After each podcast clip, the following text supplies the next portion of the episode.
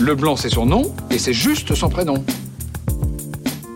Tu m'as demandé, mon petit, c'est le Nord. Pas de bras, pas de chocolat. J'aime me beurrer la biscotte. Here's Johnny. Bienvenue dans ce nouveau numéro de votre rendez-vous hebdomadaire consacré au cinéma. C'est tous les jeudis, je m'appelle Emeric et je vous retrouve pour parler de l'actualité cinéma avec 5 infos que j'ai soigneusement sélectionnées pour vous, puis je vous conseillerai à la fin de cette émission un film que vous pourrez regarder de chez vous, à défaut d'avoir des salles de cinéma ouvertes, euh, puisque euh, tout est fermé. Et bah allez, hop hop hop, c'est l'heure des news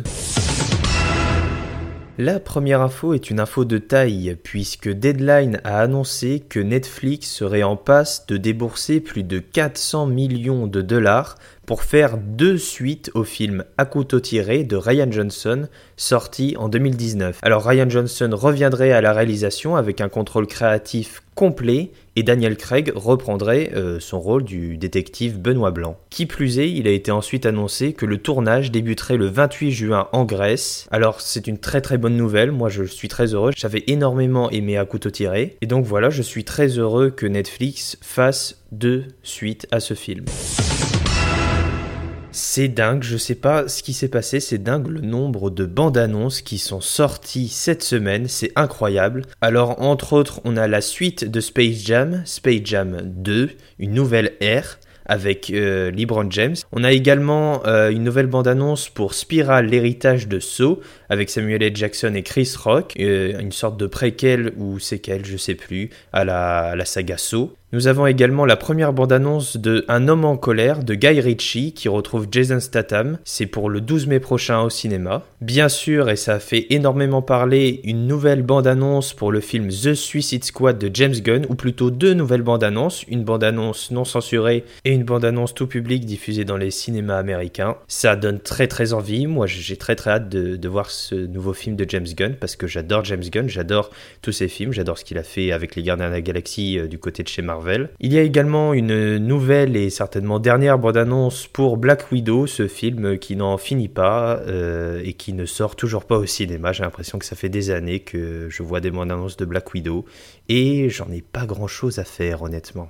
Nous avons également une nouvelle bande-annonce pour le prochain long métrage de Gia Coppola avec Andrew Garfield et Maya Hawke, ça s'appelle Mainstream, et ça a l'air très très intéressant, je vous invite énormément à aller voir la bande-annonce de Mainstream. Et c'est pas fini, c'est toujours pas fini, une nouvelle bande-annonce pour Billy Holiday, Une affaire d'État, un film de Lee Daniels avec Andrade nommé aux Oscars. Puis on a la première bande-annonce de Those Who Wish Me Dead avec Angelina Jolie en pompier, ça sera retrouvé sur les cinémas américains et sur HBO Max dans quelques mois. Ensuite, on a également une nouvelle bande-annonce pour le film Disney Cruella avec Emma Stone qui, quant à lui, est daté au 26 mai prochain au cinéma en France. Et enfin, un extrait du film SOS Fantôme, l'héritage de Jason Avec Paul Rudd. Eh bah, ça en fait. Hein. On continue en parlant cinéma français, ou plutôt le fonctionnement du cinéma en France. En France, on a quelque chose qui s'appelle la chronologie des médias, qui permet de réguler le cinéma français et de favoriser la production de cinéma et de films français en France. Et on a le CNC qui a autorisé temporairement les distributeurs français à sortir leurs films sans passer par la case ciné sur les plateformes de VOD SVOD. Alors euh, rien de nouveau là-dedans, surtout en ce moment, mais la particularité, c'est qu'ils n'auront pas à rembourser les aides du CNC ainsi que le crédit d'impôt imposé aux films français. Donc c'est une bonne nouvelle pour les distributeurs dont les films s'empilent sur les étagères. Ils vont, à défaut de pouvoir sortir leurs films au cinéma, les sortir sur des plateformes euh, du type Netflix, Amazon, euh, tout ça, ou encore en achat et location digitale. Une nouvelle news concernant euh, la Justice League, ou plus précisément les reshoots du film Justice League par Joss Whedon qui avait été fait en 2017 après que Zack Snyder ait décidé de quitter le tournage pour des raisons personnelles. C'était Joss Whedon, le réalisateur d'Avengers ou de Buffy contre les vampires, euh, qui s'est chargé des reshoots et de la fin du tournage de Justice League. Et une nouvelle fois, on apprend que ça s'est très très mal passé. L'acteur qui campe Cyborg Ray Fisher a notamment déclaré il y a déjà quelques semaines, voire quelques mois, avoir subi des injures ou des remarques à caractère raciste ou discriminante de la part de Joss Whedon, Geoff Jones, les producteurs et l'ensemble de Warner Media. Et là, c'est The Hollywood Reporter qui publie euh, un nouvel article assez édifiant sur euh, les exécutifs de Warner Media et tous les exécutifs de Warner, de Joss Whedon ou encore le président de DC Film Walter Amada, concernant ces discriminations racistes, voire misogynes, notamment concernant euh, l'actrice qui campe Wonder Woman, Gal Gadot. Elle aurait été victime de propos très très blessants de la part de Joss Whedon, notamment sur le fait de nouvelles lignes qu'elle aurait dû dire ou jouer. Elle aurait affirmé que c'était peut-être pas terrible de, mettre ça dans le film et Joss Whedon l'aurait menacé de dire euh, bah ta carrière euh, je peux y mettre un terme si tu fais pas ce que je te dis euh, ce genre de choses. Il aurait dénigré également Patty Jenkins la réalisatrice de Wonder Woman Wonder Woman 1984 donc voilà pas terrible hein. c'est Hollywood Reporter qui, qui a publié qui a publié un article le 6 avril dernier. Donc dur dur et une guerre une guerre dans les médias interposée entre une partie du casting de Justice League et Warner Media et Joss Whedon est en train de, de, se dérouler via les réseaux sociaux et c'est pas plaisant d'apprendre ce genre de choses. C'est vraiment pas plaisant et le cinéma ça doit être quelque chose euh, quelque chose d'artistique, c'est une industrie certes, mais ça doit rester euh, quelque chose de, de vivant, de plaisant, de passionnant et euh, d'apprendre ce genre de choses mais comme dans toute industrie, vous me direz, c'est vraiment très très déplaisant. Et on termine avec Sylvester Stallone alors que l'acteur est en train de terminer son nouveau montage de Rocky 4. Il a annoncé sur son Instagram qu'il ne reprendra pas son rôle de Rocky Balboa dans le film Creed 3 réalisé par Michael B. Jordan qui va faire ses débuts à la réalisation. Donc euh, Sylvester Stallone semble en avoir fini avec Rocky, au cinéma, et je précise bien au cinéma, puisqu'il a également partagé cette semaine ses premiers écrits concernant une série préquelle sur la jeunesse de Rocky, de Polly, de Adrian. Donc euh, voilà, il a encore plein plein de projets, mais a priori, nous ne reverrons pas Rocky au cinéma, en tout cas dans Creed 3. Et c'est que c'est déjà l'heure du film de la semaine, et cette semaine je vais vous parler d'un film, ou plus précisément d'un film documentaire qui est sorti en 2018. Ça s'appelle Dr. Jack et Mr. Nicholson. Dépouillé de son maquillage, Jack Nicholson reste un personnage hors norme.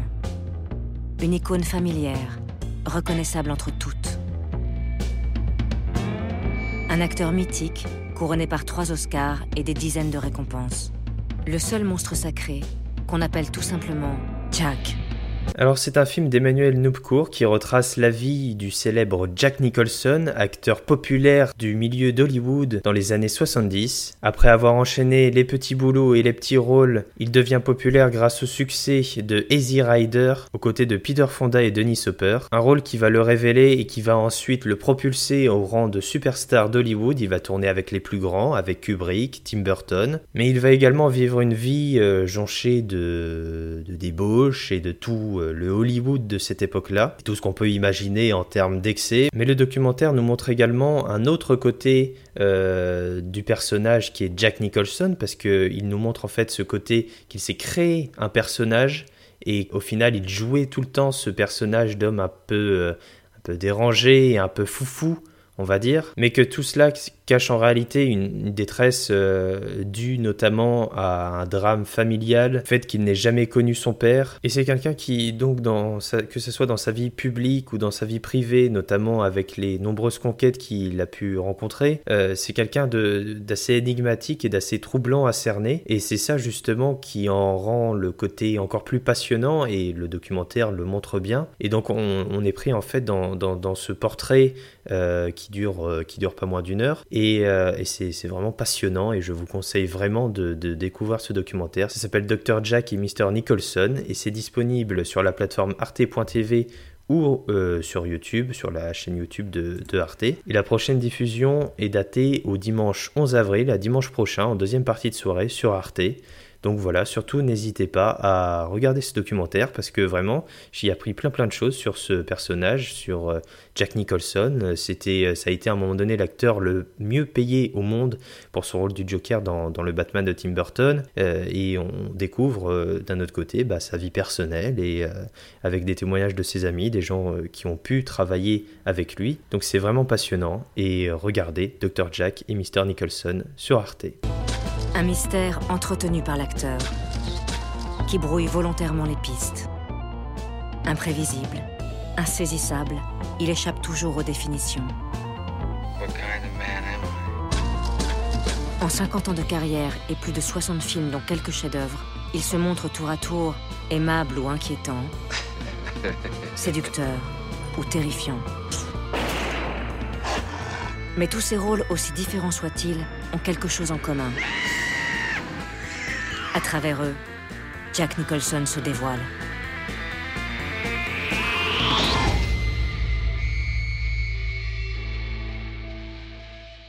Et voilà, c'est déjà terminé pour cette semaine. En attendant jeudi prochain, vous pouvez vous abonner pour avoir directement chaque émission dès leur sortie, également me suivre sur Twitter et Instagram. Les liens sont comme d'habitude dans la description. Voilà, je vous souhaite une bonne fin de semaine, un bon week-end, et je vous dis à la semaine prochaine. Ça dépasse tout ce que j'ai pu imaginer.